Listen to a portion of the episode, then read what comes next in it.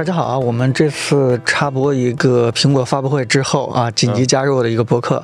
那我们也请来了这个呃皮蛋老师，算是什么苹果博主？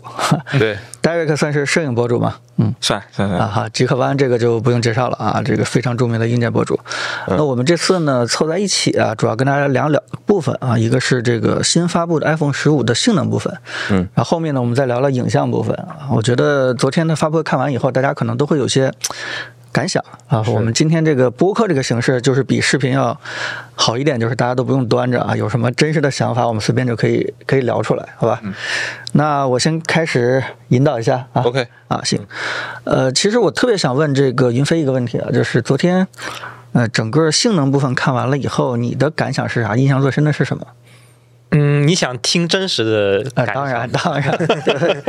呃，我说实话，我觉得，就如果以 Apple 给到的那个标准，就是百分之十的这个大核的性能提升，还有百分之二十的 GPU 的分值性能的提升的话，呃，我其实是有点低于我的预期的，跟我想法一样。嗯，啊，昨天我视频也聊到了。那三纳米呢？有什么这个想说？三纳米其实是很早就已经定了的这个事儿，所以也是意料之中。但是其实三纳米，我还是蛮好奇能效上会有多大提。提升的，嗯，这需要试测，嗯，呃，其他的呢，结结构上的一些变化，或者说他提到的一些这个。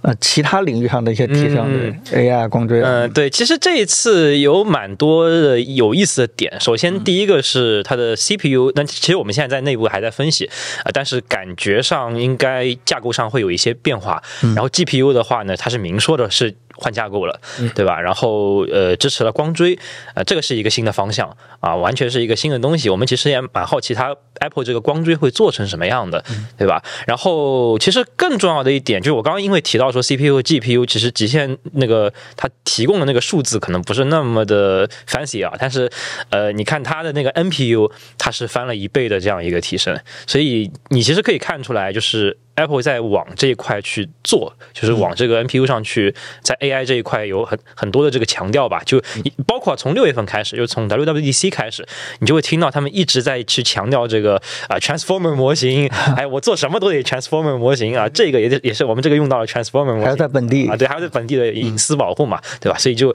他一直去提这个东西，所以你能看出他这个方向就是往 AI 那个方向一直在走的。嗯，哎，呃，你觉得他为什么这次起名叫十七 Pro 呢？那我自己的一个看法是，会不会后面有十七，然后比如说砍掉一个 GPU，然后就叫十七，然后我们用在 iPad，比如说呃，我不知道 iPad 普通款上面啊，二零二三款 iPad 上面有可能会用这个东西，不知道，也许。这个就我因为因为我有一个问题就想问，就是因为听我们播客的人可能对硬件了解还没有那么深，就是因为我们以往就在今年的时候释放出很多信息，苹果会独占三纳米的。可能全部产能，或者说百分之九十以上的产能，那为什么就是真的用到四纳米工艺之后，反而就是目前看起来释出这个消息，它的性能的提升没有那么符合预期的？就这里面它的 gap 是什么？其实这两个事情不冲突吧？嗯，呃，首先三纳米现在已经是第二代了，就是其实去年就已经有有三纳米了，只是因为成本太高，然后良良率又不够，所以没有人去用这个东西。嗯，呃，现在。基本上是慢慢成熟了一点之后，OK，我们第一代的这个客户是苹果，他来做这个东西了，对吧？呃，那其实这个是一方面，就是说三纳米其实已经经过一个迭代了，然后它现在是慢慢往后才开始成熟。那呃，第二个问题是，就是其实。就是制成啊，进化到一定程度之后，它的那个提升是越来越难了，对吧？就是其实以前我们讲说，我印象很深的是从二十八纳米到十六纳米，那个时候是简直是飞跃，对吧？就是那个时候。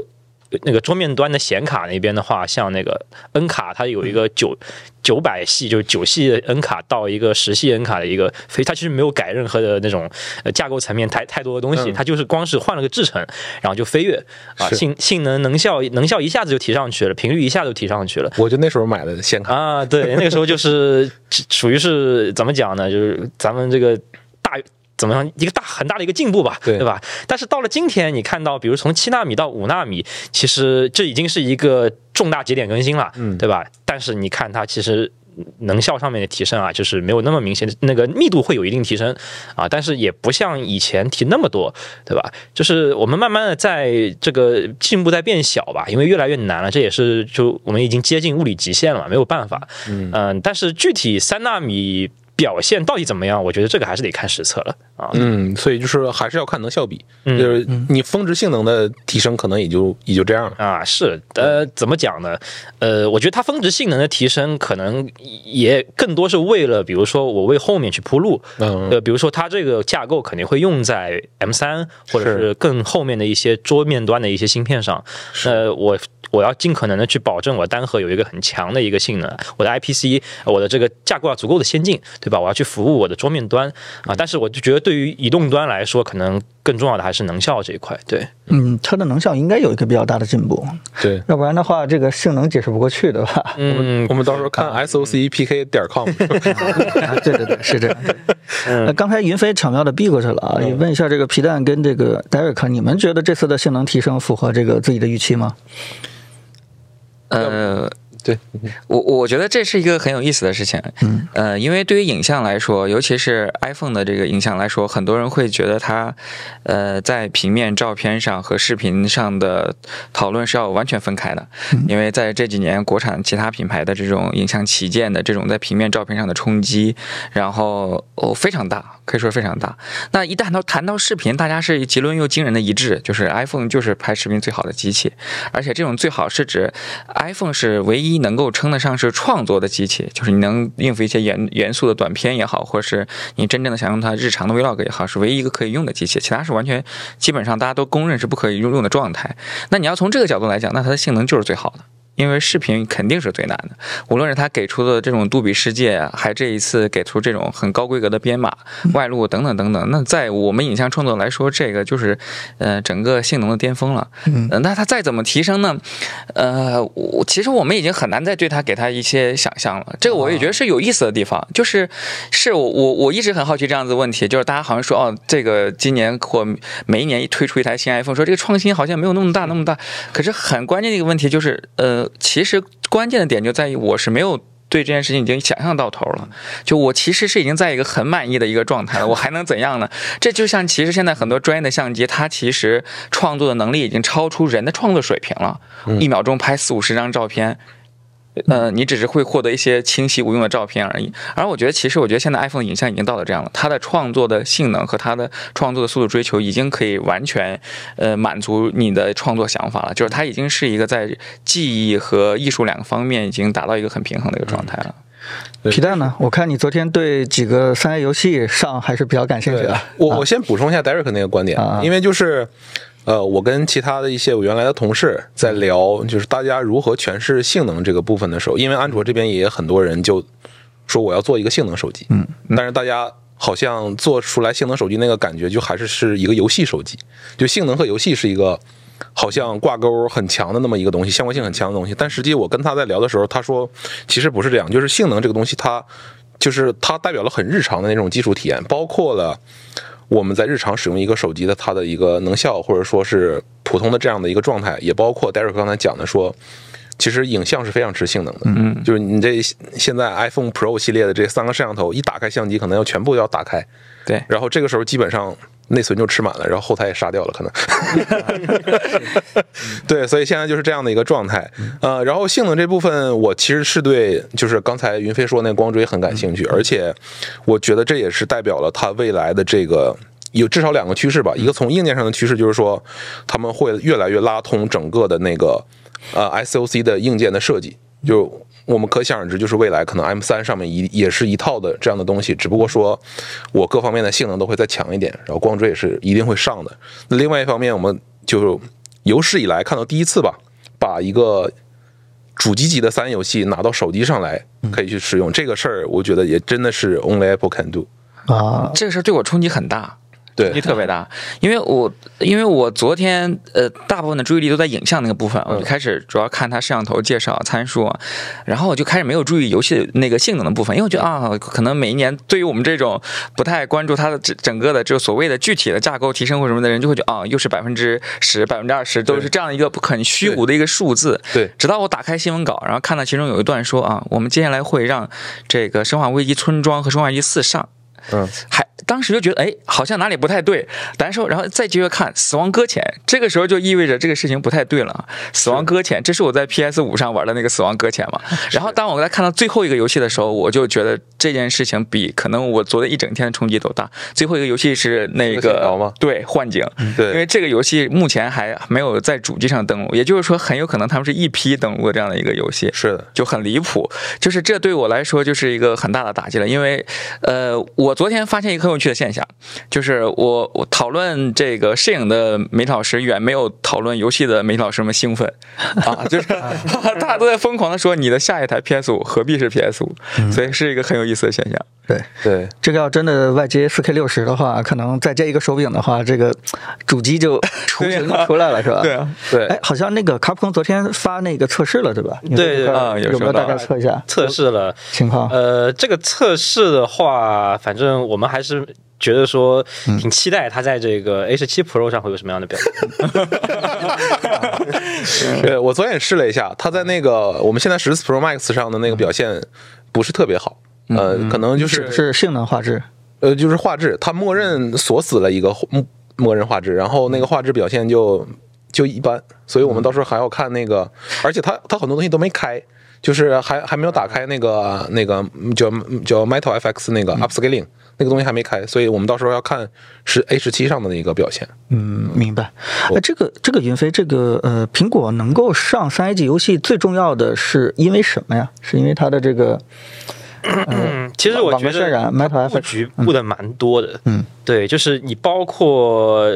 再往前，就是 Metal API 其实做了很多很多更新，对对吧？然后包括它引入了 Metal FX 这种技术，其实说白了是对标 DLSS 和 FS FSR 的一个技术，对对吧？然后你你再看它这一次的这个 A 十七 Pro 上面，呃，虽然说没有给很多信息，但是给了很两个很关键信息，一个是加了光追，硬件级的这个光追加速，对吧？第二个是它支持了 Mesh Shading，Mesh Shading 就是网格着色。其实这些很多的特性其实是从比如老黄的那个 N 卡的 GPU 上面，还有从 A 卡的这个 GPU 上面，就从那些领域去。对吧？就拿拿过来用呢，就是就是人家已经用用了一段时间了，然后他现在开始用这个了。就其实你会发现，它在往主机和在往 PC 那边去靠，它的架构层面也好，在这个呃一些特性上面也好，就他想更多的去拥抱这些新的新的技术也好，新的这个标准也好，然后以让开发者可以对它更感兴趣，可以对这个苹果的这个平台更感兴趣。所以你觉得照这个方向发展下去的话，会不会我们就可以更多的期待一些三 A 游戏在这个呃 iOS 或 iPadOS 平台上上？我觉得很有希望，我觉得很有希望。嗯嗯现在已经是一次部署，然后所有平台都可以打通了，啊，就是在软件层面已经它已经做再买一个游戏，这个全平台就不光指的是 PS Xbox 了，对吧？还得要加一个最重要的，嗯，而且我们昨天看 demo 的时候，我注意到一个细节，就是他们在运行那个《生化危机》的时候是默认打开 HDR 的。就即使我们昨天体验那个十四 Pro Max 上的那个画质没有那么好的版本，它 HDR 也是默认开的。那这个东西跟现在它差不多形态的那些掌机比，不管是 Steam Deck 或者是 Windows 掌机，或者是 Switch，它这个显示效果都提升的不是一点半点，非常非常强的那个显示效果。嗯，依靠它的这个屏幕的峰值亮度，然后带来的那个感官上的刺激，那个不是。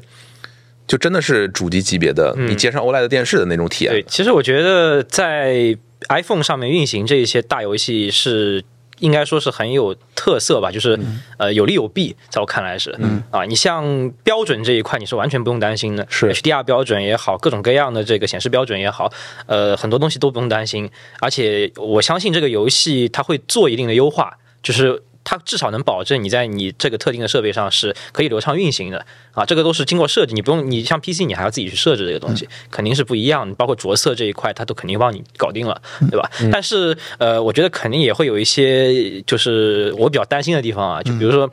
你这样一个大型游戏，你要在手机上面去持久的去运行，呃，散热是不是足够好，对吧？因为毕竟手机的这个不是不是不是给游戏设计的嘛，所以说散热肯定会是一个长期运行要担心的一个问题。呃，从我现在看到的情况，就是可能它不会说跑在那个把你的所有的性能发挥出来的这么样一个状态，它会锁在一个非常低的一个性能去跑，然后我把画质也开的比较低，然后这样能效会比较好啊，但是体验上肯定是会打一些折扣了啊，所以我就觉得这可能是需要平衡的一个点，对，所以我们期待一下未来 iPad Pro 和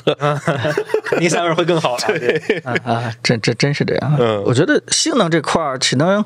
呃，除了 SOC 之外，还想聊一个就是那个 USB 嗯，啊，对吧？这个呃，这个升级好像现在大家都比较这个关注。这个呃呃，这个接口的升级符合你们的预期吗？啊，符合预期呢，应该算是符合预期。他要是再不升级，再再不升级，这个事儿就大了啊。啊，其实我我在发布会上非常在意，就是说这个苹果怎么去说它这次的接口变更啊公认的标准，啊，对啊，对对对，这句话其实挺标准的。这这我当时听完了以后，觉得啊，无懈可击，确实是这样是啊，啊，公认的标准。那但是好像苹果也给它带来了一些这个性能上的一些应用场景，对吧？嗯，啊那个外接硬盘的那个啊对录 ProRes 的那个场景 ProRes，四 K 六十那，Derek 这个东西对你有吸引力吗？哦，这个很有意思啊，就是，嗯，iPhone 的这个视频能力就是底超级强到它 ProRes 其实已经有段时间了，嗯，呃，但是一直受限于这个过去十年里面很先进的接口，对，对它的传输速度很慢，就是导致，呃，首先你得买一台存储很大的 iPhone。就是你买二百五十六，这不可能的，这一会儿就存满了。对你至少得先来一个一 TB 的，咱们先商量着拍。拍完之后呢，你会发现，哎，我这个拍的作品很有创意的感觉啊，我这个大片要上映了。但你现在面临一个问题，就是怎么把这个大片挪到你的 Mac 上进行剪辑？因为你既然都已经 Pro 拍这个 ProRes 了，你不可能用手机剪映拿出来剪一下，这是不可能的。你肯定要上 Final Cut 之类的这种专业的软件。是然后你会面临一个问题，你可能传素材好久好久。好久好久，嗯，所以这个问题终于得到了解决，而且自从这个 USB-C 接口出现之后，它这一个问题一次性全解决了。从传输速度，包括它可以一直外露到这个硬盘上，这就意味着你可以有着，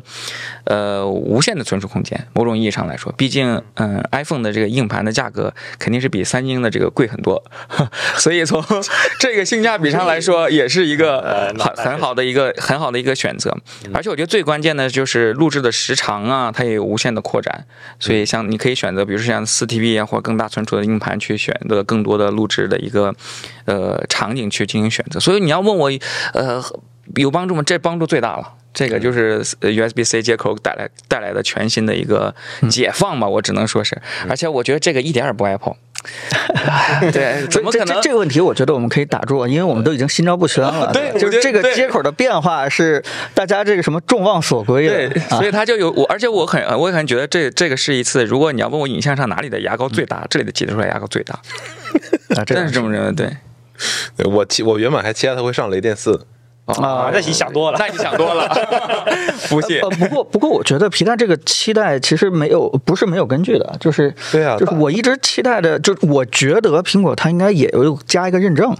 对吧？哦如果加了这个认证的话，可能能到这个。但但我觉得苹果其实一向的逻辑就是，它帮你打点好一切。对吧？然后他希望你的这个用户，就是说，呃，你专业的用户用专业的设备，呃，就是普通用户就他都帮你打点好，他你不用去考虑那些。所以我觉得加雷电在 iPhone 上面。呃，怎么讲呢？有点反直觉吧，就是因为它肯肯定是不希望你去，因为你加雷电的目的是为了外接专业设备，是为了外接，比如说硬盘阵列，比如说网络的这些这个设备，或者是你外接声卡呀，就这些东西，它其实不希望你在 iPhone 上使用的，这是我自己的一个看法啊。所以说，我的感觉，呃，不加雷电会正常一点，就比较符合苹果一贯的这个风格。对，嗯好像这个咱们继续说硬件部分啊，就是它这次除了 SOC 升级之外，还有两个小芯片，对吧？一个是呃超宽频 U 二，应该叫可以叫 U 二。嗯，这方面的应用的话，大家有什么这个想象力吗？就是觉得苹果为什么这次上这个东西？我觉得这个东西的所有的想象力还都在 Vision Pro 上。呃，当然就是你这次发布会里面展示了一个场景，就是我的手表靠近那个 HomePod 的时候，我可以直接识别出来当前我在播放什么东西，然后我可以在手表上直接去控制 HomePod。它是它是一个你需要靠近，然后做一个识别的这样的一个方案。那未来我觉得在 Vision Pro 上，我看到什么东西，我就直接可以去控制，就我坐在原地不动，我就这么环视我的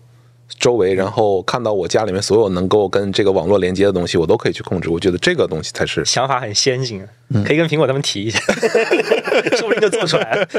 对，因为这次 U 二的升级，我仔细听了一下发布会，好像只听到两个，一个就是说三倍的距离，嗯，好像一个是那个可能更加精准一点，对精度、距离。啊、那这两个东西组合起来的话，确实是可能实现你刚才说那个东西，是。就是当我呃面向哪个 Apple 产品的时候，我可以直接就跟它进行一个眼神上的一个交流和交互，甚至是所有 HomeKit 支持的东西。呃，但是我我曾经想过这个问题，完了以后，我突然想到，其实用不着这个 U2 芯片，嗯，因为你你的那个呃 Vision Pro 里边那个视觉识别，它看到了，其实也可以，是不是也可以直接就就就锁定它？那不一定，万一是万一你的钥匙藏在沙发里了呢？就房房间后面的有其他房间的，是不是？对啊，啊、对，嗯，呃，对，另外一个就是比较小了，就是它它也是支持卫星这个短报文通信了。嗯，嗯，这上代就支持，但这个今，哎，我忘了，昨天发布会有提有提到更新的一些东西吗？这次这次主要是它跟可能大陆地区比较少，它跟美国地区有合作那个救援，哦，对，可以立刻来到保险帮你救援，的对对直接救援，两年免费是对，两年免费使用，对对是的对呃，这也是一个我觉得很重要了，很重要。嗯，好，那那咱们稍微总结一下，就是性能这块儿，就是你们大家觉得，呃，iPhone 十不是 iPhone 十五 Pro 拿到手里面，算不算是一个性能非常强的一台手机，对吧？尤其是横向去对比的话，尤其是横向式对比的话，我觉得是答案是非常确定的。我觉得它就是最性能最强的手机，嗯毋庸置疑。我觉得这个事儿还得等测试，因为现在这个阶段其实怎么讲呢，就是刚发布完，嗯，然后很多东西其实都不知道。当然，对，嗯我但我我其实有一点，我觉得还还蛮佩服在性能这一块，就是苹果它不管做什么事情，它落实的很到位。嗯就是我我举个例子，其实光追这个东西啊。很早就已经落地在这个高通和 MTK 的平台上了，对吧？在安卓端其实去年就已经落地了，苹果其实是已经晚了一年了，对吧？但是你会发现，高通和 MTK 他们做了一年时间，他都没有拿出一个趁手的 demo，或者说是拿出一个至少是落地的这个，比如游戏厂商的这个产品，说是我有明确的、很明显的一个光追效果，特别漂亮。呃我我觉得这个可能是一个这个利益机制的一个问题，就是有了光追以后，尤其是在移动平台当中，就到底开发商从中能得到什么样的一个利益好处？我我觉得这两个平台当中，可能可能给他们答案是不一样的。呃，对，我觉得其实这一点，呃，跟品牌号召力有关系了，对吧？因为你，呃，比如说你苹果的话，其实，呃，它它如果说我我为这个 iOS 平台去开发这个光追的话，那、其实对于我来说，我可以得到一个很好的厂游戏厂商来说是有一个很好的一个带头的一个作用，然后我可以有一个宣传的机会，对吧？我在 App Store 上面也也会有更多人看到我的这个产品，对吧？因为我是属于属于用先进技术，这也是苹果现在在力推的一个新的技术，对吧？呃，那我觉得对于游戏厂商来说，他们也会权衡自己的利益，嗯对吧？但都我如果说我在安卓平台去做高通和 MTK 的这个呃适配的话，那能给我带来什么？我觉得就很这个就很难去比较了。说白了，这真是这样，对，其实我有一个想跟你们探探讨一下的一个问题啊，就是我我不知道你们对于光追有没有用这件事儿是怎么看？因为其实在这一次苹果上光追嘛，大家都很兴奋，游戏开发者很兴奋，然后我们做技术的这一块也很兴奋，但是我看观众不一定买账，因为大家其实会觉得说，呃，移动端的光追是不是现在还是一个不太有用的阶段，对吧？或者说这个到底意义大不大？就我不知道你们怎么看啊，这个事儿。我觉得之前那对于光追那些刻板印象来源于还是光追的成本太大了，太高了。确实就是你想完运行一个完美的支持光追的游戏，然后性能能够达标，这个东西的成本实在是太高。但是这次他说起码有三十帧嘛，至少，嗯对吧？我觉得这个东西可以到时候再看。而且我我有个问题想问你啊，就是我之前听到一个说法，就是说，呃，光追实际上没有那么吃性能，吃性能呢是因为现在很多游戏是把光栅和光追混合在一起做，然后你打开光追的时候，其实光扇并没有完全关掉，所以两边会同时吃。嗯这，个我觉得这个并不是那么简单的。这个当然，这个你说的这个是有一定的呃。怎么讲呢？有一定道理的，它道理不是在性能上面，是在资源上面，就是在比如说开发人力上面，嗯这个是有的。就是因为光追这个东西呢，它的根本的做出来的、发明出来的这个也不叫发明出来，其实这个早就有了。但是就是现在游戏厂商也好，咱们的行业都在推动这个的一个根本原因啊，是为了降低开发成本，是为了节约开发者的时间，是因为你传统的光栅化管线里面你要去 布光。你要去这个做提前的光照的这个调整，光照的烘焙，你要预烘焙，然后你要去做，包哪怕是全局光照，你也得去做很多光照的调整，对吧？但是你有了光追之后，其实这个事儿就就是一个比较简单的事情了，你不用去呃想方设法的造假，它本来就是真的，嗯，对吧？那所以这个事情对于开发者来说，它可以节约大量的时间。可是现在难点在哪儿呢？就是呃，因为是起步阶段，你不可能完全抛弃光栅化管线，所以你两个都得做。这意味着其实非但没有节约时间，反而是增加了开发时间的。嗯嗯，对，所以这个对于开发者侧来说，呃，可以说未来如果我们的手机全部完全换用了光追管线，PC 和那个主机全部换用了光追管线，我们不做光栅化的开发，那么确实，我觉得它的意义是会更大一点。但现在这个阶段更多是一个铺路的阶段嘛。对对，那可能我们观点也差不多，嗯，就不能说现在光追完全没用，只是说可能还没有到那个真正爆发的那个时候。对，现在只是为后面做准备的一个阶是段。是，之前有这么一点，呃，我也跟正好跟皮蛋聊聊，就是，呃，我我们都知道以前这个 iPhone 的性能就已经很强了，尤其是这次升级三纳米，是我当时就期待，就是说它会不会就性能一下进步到一个叫呃类似于定位成 Station 这样的一个。这个哦这样一个产品，对吧？它可以外接很多样一个视频输出设备，啊、甚至有桌面模式的，类似于某公司的这样，就是直接我们可以把它当成一个简单的移动的一个小的计算中心，从中可以演化出来很多这样的拿它，对吧？外接一些其他的产品，这次好像都完全没有看到。我觉得就是即使苹果现在能做，嗯，它也不会做。就如果这个公司没有 iPad 这个品类，哦，你认为？它就它就会做了这事儿。你认为还是定位问题？对对，现在现在没有必要，因为我所有的设备给用户的预期是非常直接和简单的。iPhone 就是 iPhone，它是一个能拍照的，你随身随地携带的，然后嗯，然后可以是一个非常简单的工具。然后 iPad 是 iPad，然后 Mac 是 Mac，它是给用户的预期是非常直接的。如果你去让 iPhone 接上一个显示屏，然后变成了一个可能一个一个 iPad，这个事儿就变得就复杂了。对吧？而且你真的这样用起来的话，它也不一定有一个 iPad 好用。我觉得这是，嗯，它不是它不是一个性能问题，我觉得是一个产品的取舍问题。定位问题，是的，是的，对问题。所以呃，这么看的话，其实苹果也不是想让这个呃 iPhone 的芯片越来越强，然后让你们去打更多的这个 三 A 游戏，对吧？它更多的这个进步的方向，可能还是针对用户应用的一些点，就比如说这个怎么去录更好的视频，对吧？对，这个是这个是因为这个是最直接给用户的利益点，而不是这个性能每年提升百分之多少的那个数字。那个数字对于用户来说其实没有啥意义。嗯，嗯，对，当然，就包括怎么去本地运行这个呃大模型，呃，它它不叫大模型，叫机器学习的这样的一个一个模型，对吧？对，类似的就是 Transformer 那个东西。哎，对，说到这块儿的时候，突然产生一个疑惑啊、疑问，就是你们觉得，呃，苹果不停在提升这个这个 NPU 这块儿，做本地模型运算这块儿，会不会有一点这个怎么说呢？跟现在的潮流不一样，对吧？这这是我其实非常想问他们的问题，啊啊，苹果还管潮流吗？就是至少从影像上从来没管过。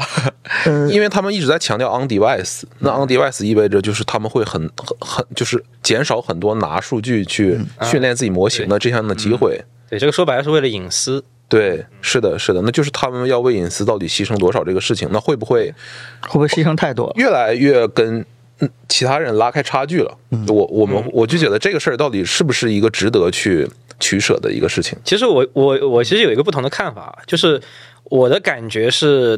大家可能太低估现在的硬件的，就是能够达到的这个能力了。嗯，就是在我看来，就是 AI 这一个方面的很多东西，它确实是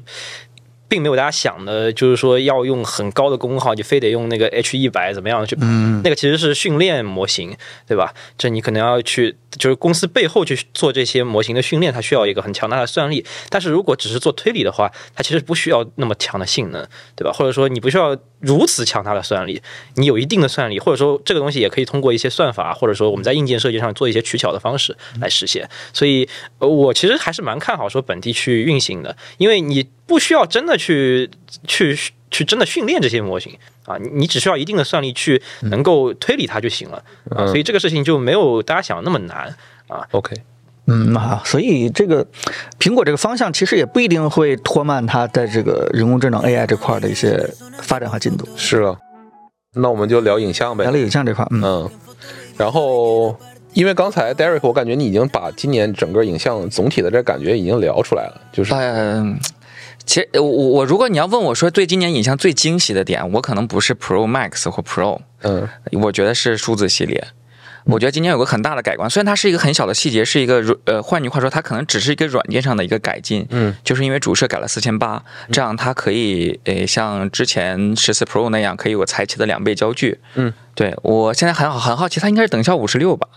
呃，对，五十二，因为主摄是是二十六乘以二的话，这个我还没有去确认。但不管怎样，它就是一个等效五十毫米焦距左右的一个镜头。是的，那我觉得这对数字系列的选购的偏向有很大的一个偏转，因为我在之前，如果别人问我说你是选买个 iPhone 十四还是 iPhone 十四 Pro 或 Pro Max，我我会犹豫，因为我虽然明白就是十四系列数字系列的性能啊，各种屏幕也好，已经足够你用了，但是我很清楚一件事情，就是如果你只有一倍的摄像头，你的拍照是很不方便的。对，对，尤其是常用的题材，你想拍一个人像，拍像拍一个美食等等等等，如果没有两倍焦距是非常不方便的。但是现在它有了四千八，它可以把这个裁切从一倍到两倍，那就意味着呃，至少从使用体验上来看，那 iPhone 十五是有三颗镜头可以用的，还是有了非常常用的等效五毫米焦距左右。那我觉得我的选购倾向会发生非常的变化，非常大的变化。我会说，如果你不是一个专业的影视呃摄影师，或者是你没有那么的非常喜欢拍照，你只是想要一部。用的很好的手机的话，那我觉得 iPhone 十五是非常有性价比的一个选择，这和以前是完全的一个偏转，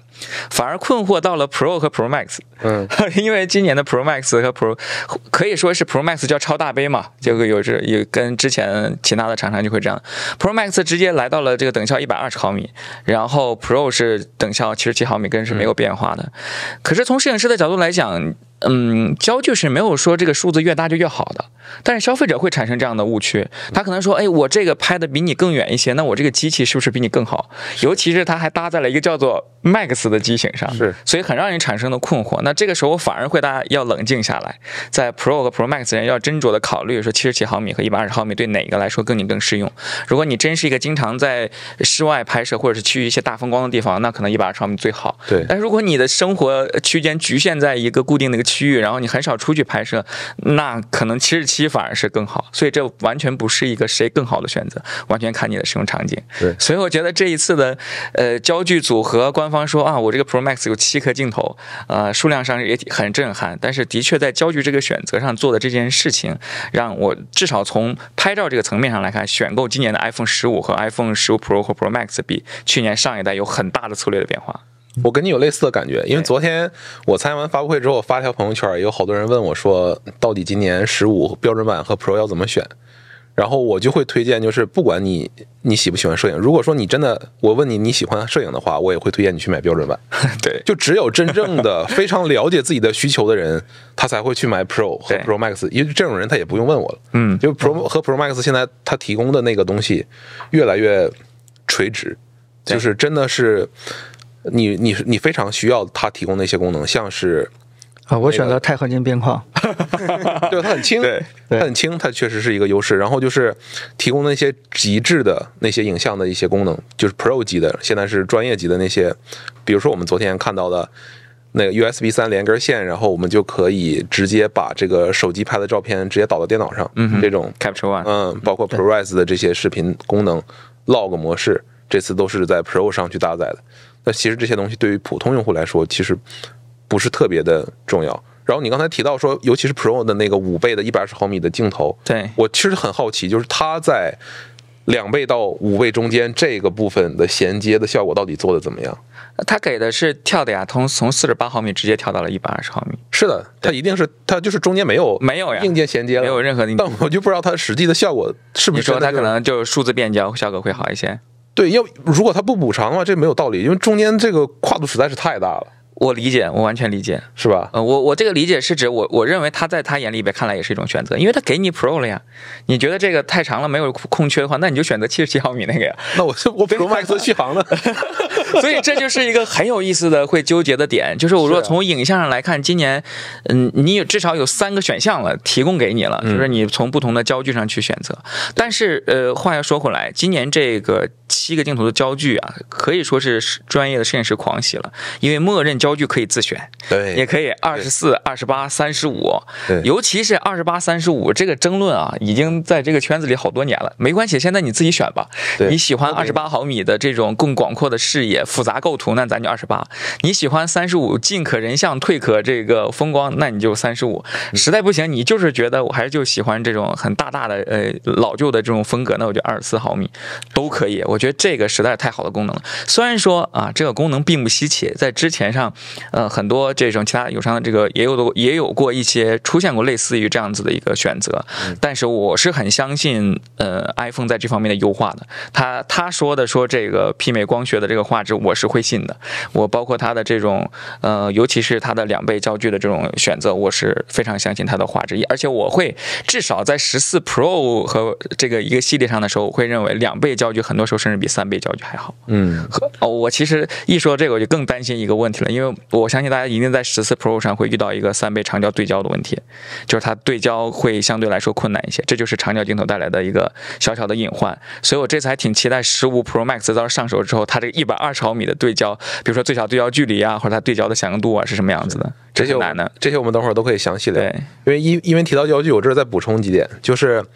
苹果这边它在提供这些焦距的时候，那个体验是是一一致性特别强的。嗯，就因为我在现场特别问到，就说当我切到这几个焦距的时候，因为它是用数码裁裁切做的，嗯，那它是不是支持全功能？然后苹果人说是的，就这两个焦距，甚至说不管是任何一个数码变焦的焦距，它都可以支持人像模式。这件事儿是，就你细琢磨起来是非常非常难的。非常非常之难，因为你只要去看同类的其他的呃品牌在做这件事情的时候做的这种各种各样的坑，你知道它非常的非常的难。是很多人就是要不就不做了，我就摆烂，我就只是给你个选项，顶多就是意思一下。但也有很多人就做了之后会各种各样的出了问题，所以这是非常难的一件事情。是的，是的，是的。然后我们，我觉得还是要聊回那个永恒的话题，就是你们感觉这次锐化怎么样？嗯，没有没有现场现场没试，我我有试一些，呃哦，你试嗯我有试一些。嗯。呃，我我除了这个锐化的问题，我相信这个还有另一个问题，嗯。就是大家心照不宣的问题。这两个问题我也都试了，嗯。我觉得依然很苹果，依然很苹果。就是比较比较防伪啊，嗯，可以依然很照片一眼就能看出来。嗯，但是我觉得这就是一个一个一个很有意思的一个呃，我甚至有一点点觉得它很像是一个苹果对产品思考的一个东西了。就是就是你问我说，呃，现在所有这些呃影像厂商中，呃谁是最风格化的？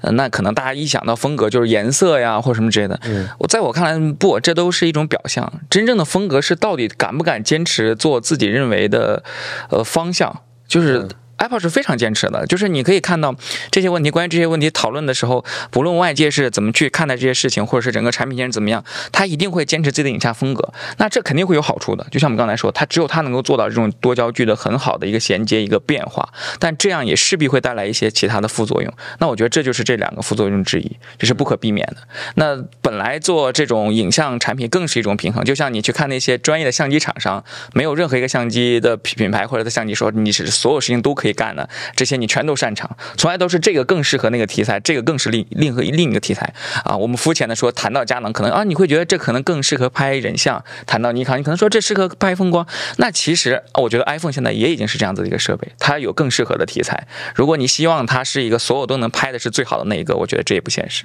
嗯呃我倒并不是这么觉得，就是嗯啊、就是锐化和归影这个问题，我觉得这是苹果应该去解决的一个问题。当然我们，哦当然呃当然我们可以说它这个焦段选择，嗯，对吧？非常的符合我们的这个需求，越来越越来越好使，这个我们可以认可。但但我觉得锐化这个东西可能就是在呃数字化 fusion 这个过程当中，可能得。等待着苹果慢慢慢慢去完善，我坚信它未来一定会彻底把这个东西去去改变的，嗯哼对吧？包括那个哎，那个鬼影的问题，你你你不是我试了，对对，它是加了涂层还没有加涂层？嗯，是加了涂层的，嗯应该说，那我听 Tim 的意思是说是有改善啊，啊 他也是 白天确实是比较难试出来，对晚呃，上再看说是有改善，但是反正还是很明显。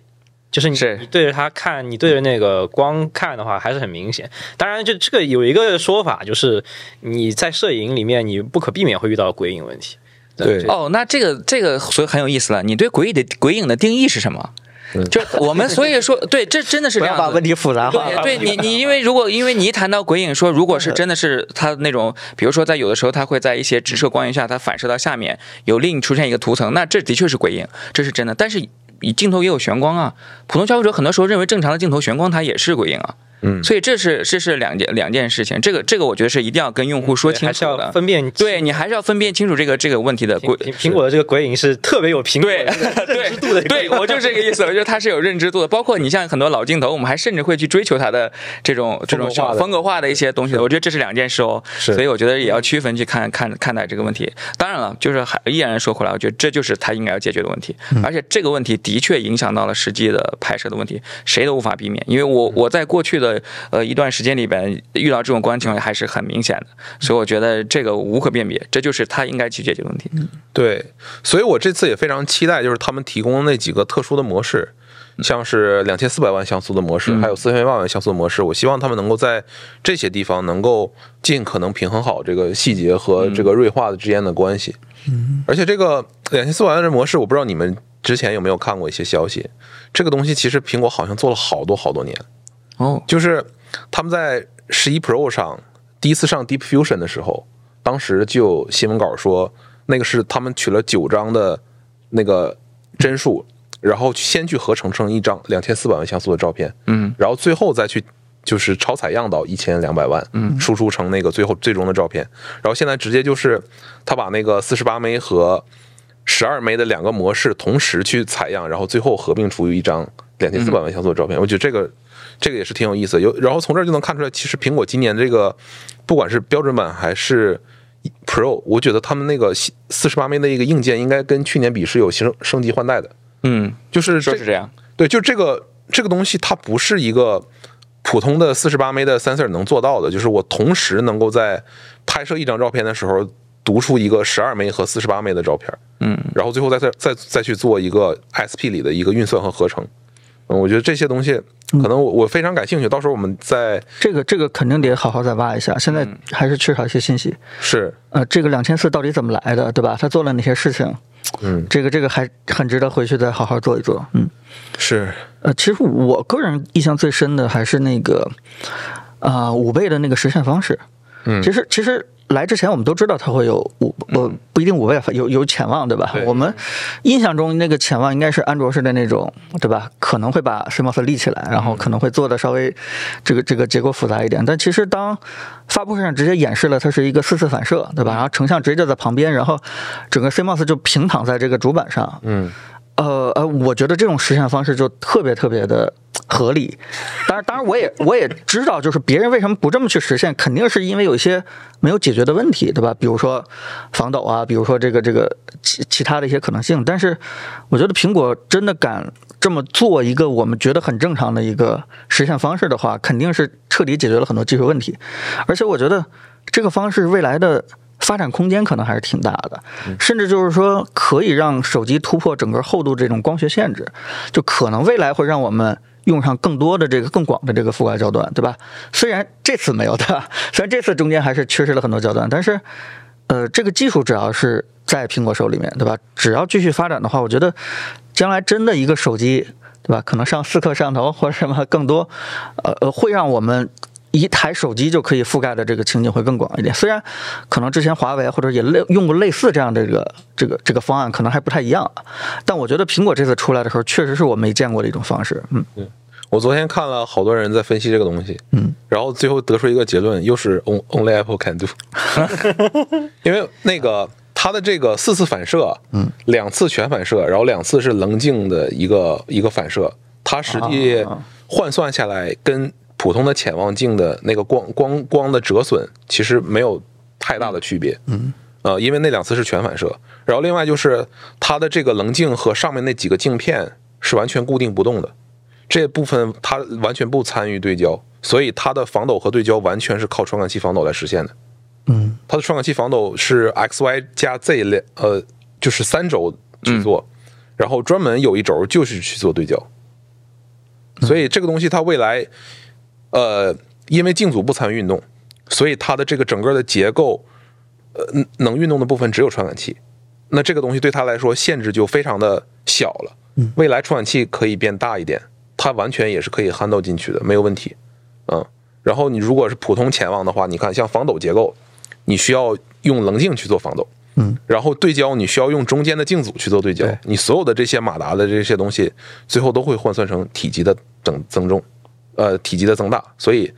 苹果这个东西未来还是有很大的可能性的，而且它这个三 D 式的这个传感器位移防抖，它实际的精度和调整的频率都是比原本的那个呃 AF 马达的这个对更好的。所以，所以对，就是我不太清楚这个一百二毫米是不是否在在摄影师这块儿是很重要很重要的一个焦段，但是这个实现的技术，我觉得是特别特别有意思的一个方式啊。呃，你你要是呃挺想回答就是朋友这个问题的，就是你觉得它一百二十毫米是不是一个重要的焦段？反正我呃出去就是真的去新疆去旅游的时候，我是非常需要这个对。对对对，这个很有意思。就很多人认为就是风风光应该用那个超广角拍，但实际上全是长焦。哎，对，风光全是这个长焦拍，这是一个很有意思的一个选项。对，那一百二十毫米呢，其实它是一种兼顾。因为一百二十毫米还没有脱离黄金的这种人像的焦距的这个镜头啊、如果你在户外拍摄一些人像或一些肖像特写，半身以上吧，其实都是非常好的一个选择。那刚才听到老师们介绍它这个镜头，呃。组的时候，我觉得一个很重要的一个点就是，至少它的防抖是非常非常重要的。嗯，因为可能普通消费者不知道，就越长焦越要做防抖，这是对防抖是决定着长焦的一个画质的一个根本。越但是难做防抖。对，越难做防抖。所以，如果你有了这样子这个镜组，就像刚才平老师说的，它的好处就是它的传感器可以有更大的空间去动。因为如果是传统的那种呃，也可以这么说吧，传统潜望它如果是这样传感器立着，它的防抖空间是非常小的。对对对，它是没有任何的这种防抖可可能的或者扩展的。但是如果采用现在这种结构的话，它防抖的。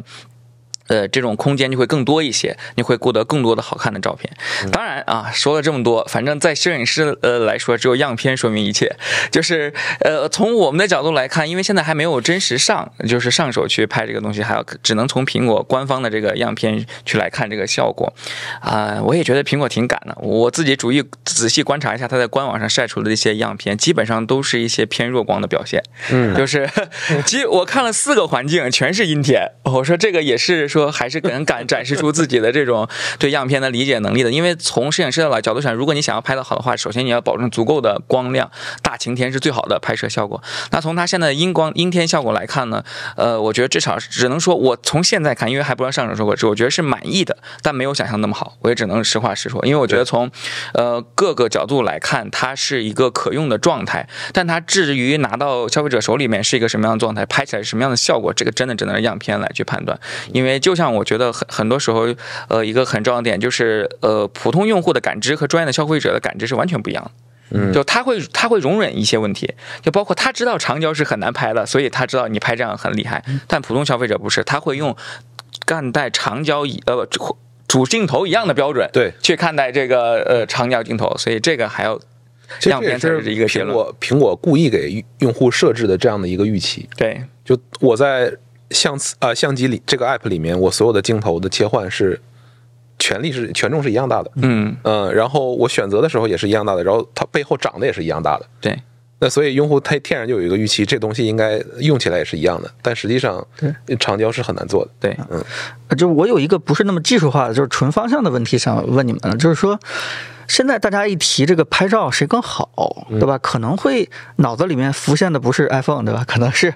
几个风格化比较强的这个厂商的品牌的这个拍照。呃，我我我也评测过他们家的机器，其实我遇到一个问题就是。确实他们拍出来这种具有非常强的这种风格化的影像，就大家就很喜欢，普通消费者对吧？我觉得直接就拍出来就可以发朋友圈了。但是呢，苹果给我的感觉就是还是比较的技术向，对吧？就像刚才那个长焦的解决问题的方式，包括这个合成两千四这种解决方式，就是它不会给你出来一张就是很大师的那种照片，但是它真的在技术这个点上给你解决的特别的细。未来可能是你可以做无限这种可能的，但是问题就是说，现在大家对 iPhone 的拍照就觉得。呃，很很平淡，对吧？没有这种 这很漂亮那种色彩。你们觉得到底是拍照应该往哪个方向去走？啊，就推荐大家下载我都浓肉。我对 啊，我推荐吗？我推荐，我现在推荐的就是解决问题。直面问题，因为我只我觉得大家其实并从来没有满意过说这个你这个 iPhone 的所谓的拍摄的色调或什么之类的不如风格化，我这个从来呃没有满意，就像不是说呃好像他家的这个胶片色或什么之类更吸引人，我就不喜欢我的 iPhone 了，不是的，其实消费者心里也有一杆秤，他其实也很清楚，很多时候这种色彩风格化，他只是自己的一时的喜欢或者是当下的流行啊，就像 CCD 一样，所以但是呃真正我觉得惹恼用户的，反而是他拍摄的问题。就包括我觉得，在过去一段时间里，iPhone 很自信的在之前的几代 iPhone 里面把 HDR 开关去掉了，但它现在 HDR 算法就是面临着很严重的问题。对，它就应该直面这个问题。如果在这新一代的这 iPhone 十五、十 Pro 上，我觉得我最想想先测试就是 HDR 的问题是不是有所改善，因为这已经涉及到了一个很严肃的东西。你的拍摄如果一旦出现 HDR 错误，它是一种完全的照片的错误，这已经不是审美了，这是错误，这是你的照片的信息都是有问题的。就是我这照片的信息原本不是这样子，你却通过计算的方式把这个信息搞紊乱了。我原本是一张很美妙的合影，你却变成这样很糟糕的情况。这个时候是消费者最痛心疾首的时候，他会把这里边的这种负面信息压压在心里边。会让他日积月累啊，好像是 iPhone 的平面照片不行了。不然你要说 iPhone 平面照片不行了，我四千八百万像素肉，这个我觉得无解。我现在其他的任何的所谓的呃品牌，你风格化再好什么之类的，你打开一张肉照片，解析力绝对没有这个好。尤其是这一次还输出到 Capture One，就这种整合能力，那其他呢根本不可以。你要说严肃摄影师有一天不小心他的哈苏摔了，说我现在临时有一个手机来救场，我唯一的选择还是 iPhone，我不会选择其他任何的这个手机。你就觉你太缺德。对呀，对呀，我就是这样子的一一个一个一个点，所以我觉得很有意思的点就是，如果他解决这些问题，自然就不会有这些风格化或者是一些的问题。但如果他不是直面这个问题，那将来面临的问题风格化会更多。所以你你要说 iPhone 拍照，呃，好与不好，我觉得这可能是最直观的一个方向。我觉得必须要面对了，必须要面对。嗯嗯，因为我之前也听到行业里面有人说，就是现在所有的这些拍照出现的瑕疵，还是计算能力不够导致的，而不是计算过度参与。实际上就是有很多东西是靠猜，靠那个其他不太不太那个不太完美的那些合成的手段才做出来的这些瑕疵。如果说真的是算力无限大，然后我从 sensor 取的那个帧数无限多，嗯，我最后一定能算出一个跟单反一样的效果。哎，我对这件事情还持相反的意见。嗯，因为我我我我觉得所不是说算力说好不好，我是觉得在尤其是照片计算摄影做选择可能更重要。嗯，你你我的选择是这种你自己到底对这张照片的方向是什么，你的审美方向是什么？因为我觉得计算摄影必须要加入审美倾向。如果不加入审美倾向的计算摄影师没有任何摄影的灵魂的。你你可以对一张照片的影调有判断，比如说你喜欢一张亮的照片，喜欢一张暗的照片，但你要做选择，你一定要坚定的做着这个做出这个选择去跟进你的这个这个想法。你想说我拍出照片既亮又暗。那我觉得就会出现翻车的情况。呃我觉得是啊，你想想呃现在的翻车情况，其实往往就是我计量用案。比如说，他说我现在拍了一张人像的照片，我希望你的衣服是锐化的非常好的，展现你的纹理细节。然后我又希望你的肤质是好的，因为可以让你的肤质就是过度光滑。然后结论是什么？结论就是。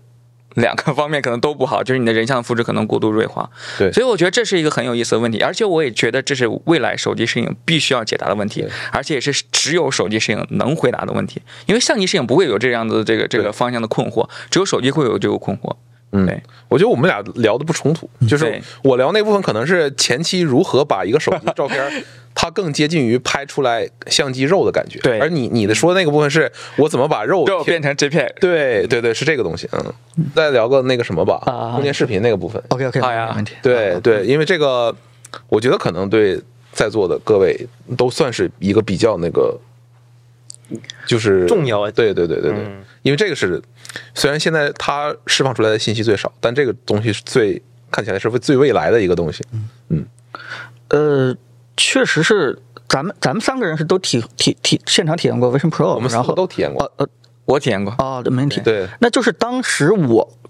估计大家也一样，就是印象最深的就是那个深感照片的，当然当然。就觉得这是一种完全全新的，就是在普通的照片之上的一种保存信息的方式，对吧？让我们更加的全身心的去回到当时那个场景，然后甚至我们可以想象，就是如果未来的所有照片都以这种方式存储和查看的话，那可能是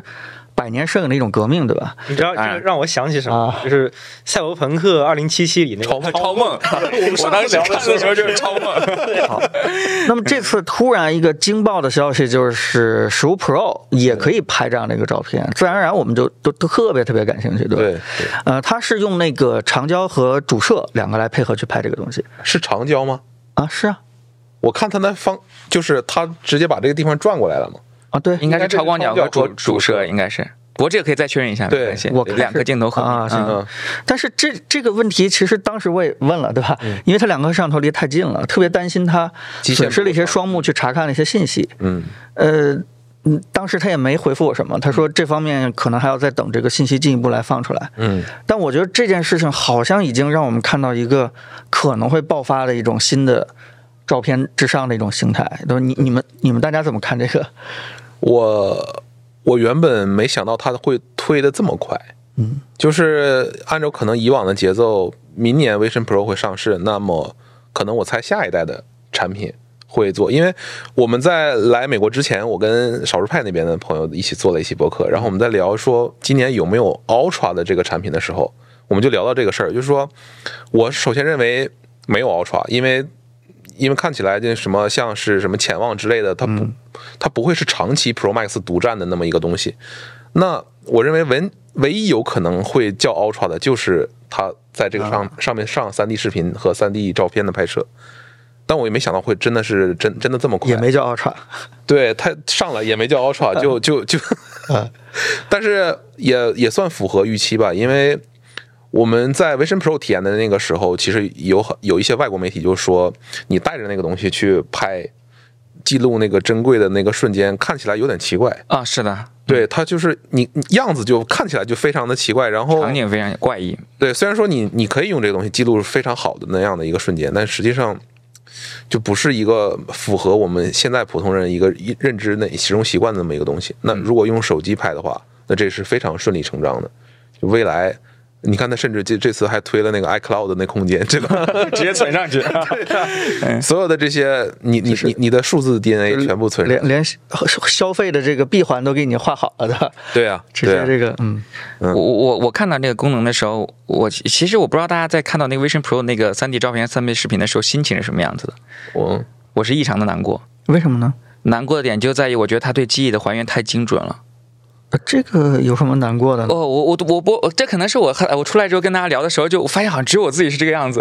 因为我会发现它太符合我对记忆的判定了。因为当我看到那些呃孩子或者是家人出现的时候，我在意的并不是那些人本身，而是他旁边的玩具，那些玩具小车、他的文具盒、他的那些装饰，因为这是在之前的平面照片中完全会被忽视掉的信息。就是你看一张人像照片，你不会在意它旁旁边的玩具是什么，从来不会在意。但我在用那个视频去看的时候，发现哦，这些细节都会一股脑的涌进了你的视线里边。你会发现，尤其是它会有一点点微微的荧光，就是可能是因为那个呃介质的这种原因，这就跟我们在电影里面看到回忆一件事情的时候，那个场景非常的匹配。所以。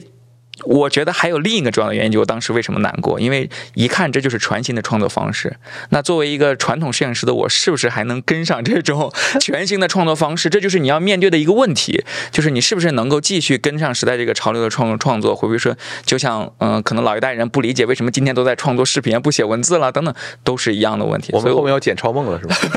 对，后面要剪超梦了这件事情就，我是不是还能跟得上这个节奏？我就在想，那现在至少看哦，原来还是在 iPhone 上拍，那可能还行吧，啊，还能还应该还能跟上，它不会一一步迈的一步迈那么大，对。对，还是要给你一个适应的空间。这个戴哥你不用担心，就是任何一个新的东西出来，刚开始的时候都为了记录场景，对吧？拍照当时也是这样的，但马上就会进入到创作阶段，对吧？马上这个这个这个小玩具会不会被虚化掉，对吧？会不会对啊会不会有这种创作的主题和构图，这个可能马上就是超梦啊、咱们叫它应该什么？超梦对对 对，他要去解决的问题，这时候不你正好就发挥出来优势。当然对，嗯，这将来我们也得让云飞评测评测谁捡超梦的那个 能力最性能性能最最强。强。嗯，那我们就总结一下吧总。结一下吧，呃对十五到底是觉得变化很大，还是失望更大？我们我原本以为十五这一代是一个就稳步升级的那么一个，嗯，一个，因为因为之前泄露的信息并没有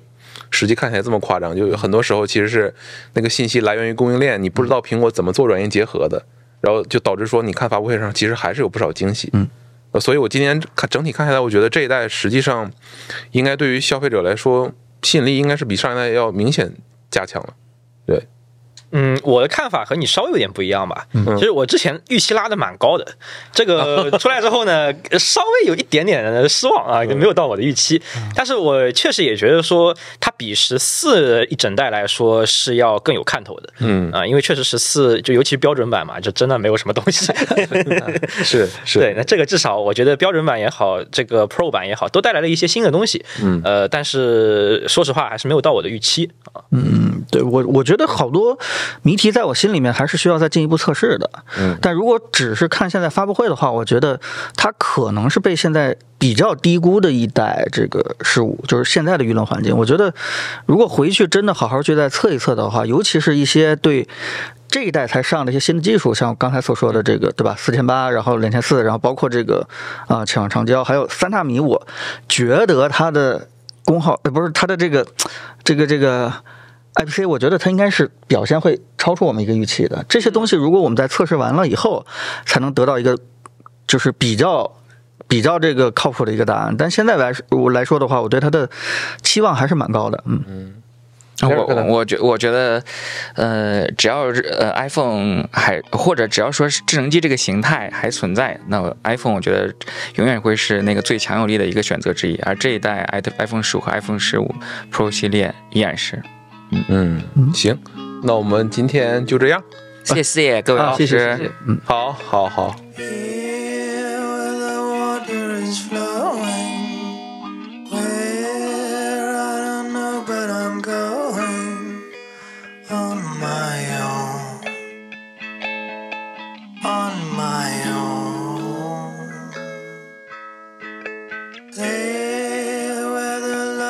Here